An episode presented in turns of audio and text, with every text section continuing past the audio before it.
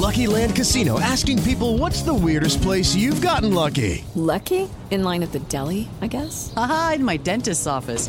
More than once, actually. Do I have to say? Yes, you do. In the car before my kids' PTA meeting. Really? Yes. Excuse me, what's the weirdest place you've gotten lucky? I never win and tell. Well, there you have it. You can get lucky anywhere playing at LuckyLandSlots.com. Play for free right now. Are you feeling lucky? No purchase necessary. Void where prohibited by law. 18 plus. Terms and conditions apply. See website for details. Siete en punto, panorama informativo 88.9, información que sirve.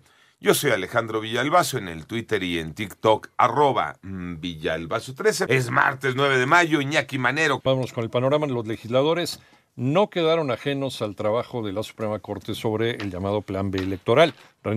Diputados de oposición se congratularon por la resolución de la Suprema Corte de Justicia de la Nación, que declaró inconstitucional la aprobación de la primera parte del Plan B. El presidente de la Cámara de Diputados, Santiago Krill, celebró esta determinación porque el proceso legislativo no fue el que marca la Constitución, al tiempo que condenó las amenazas que padecieron los ministros durante este proceso. A esta postura se sumaron los grupos parlamentarios del PRI, Movimiento Ciudadano y PRD en la Cámara Baja. Quien lamentó la resolución del máximo tribunal del país fue el coordinador de Morena en San Lázaro, Ignacio Mier, quien lo calificó como un atropello al poder legislativo, al invadir atribuciones que corresponden solo a las cámaras de diputados y senadores, así como a los congresos estatales. Para 889 Noticias, René Ponce Hernández. Vamos al panorama nacional luego de que la Organización Mundial de la Salud decretara el fin de la emergencia sanitaria por la pandemia de COVID-19. El presidente de México se reunió con el Gabinete de Salud para tomar decisiones sobre el camino a seguir.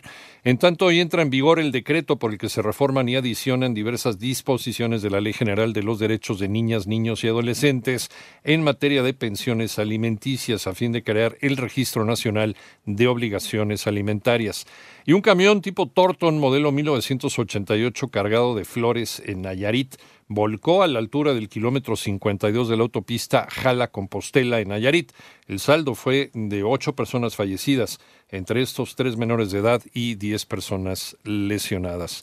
Dice el embajador de los Estados Unidos, Ken Salazar, que el combate al fentanilo es una responsabilidad compartida con México. Toño Aranda. El embajador de los Estados Unidos en nuestro país, Ken Salazar, informó por medio de sus redes sociales que la operación Última Milla contra el tráfico de fentanilo causó la detención en un año de más de 3.300 personas vinculadas a los cárteles de Sinaloa y de Jalisco Nueva Generación en su territorio y agregó que estos resultados son una muestra del trabajo que autoridades de su país han llevado a cabo en conjunto con México. Este trabajo dentro de los Estados Unidos dio otros resultados históricos, como el decomiso de casi 8.500 armas de fuego, 193 millones de dosis portales de polvo y píldoras de fentanilo y más de 100 millones de dólares. Para 88.9 Noticias, Antonio Aranda. Panorama internacional, el gobernador de Texas, Greg Abbott, anunció un operativo especial que incluye varios helicópteros Black Hawk ante la cancelación del llamado Título 42, con lo que se prevé un incremento en la llegada de migrantes.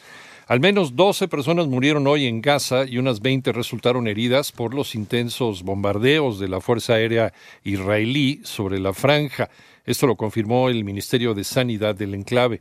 Y la presidenta de la Comisión Europea, Ursula von der Leyen, llegó hoy martes a Kiev para preparar el terreno con el presidente de Ucrania, Volodymyr Zelensky, esto en el inicio de las negociaciones de adhesión.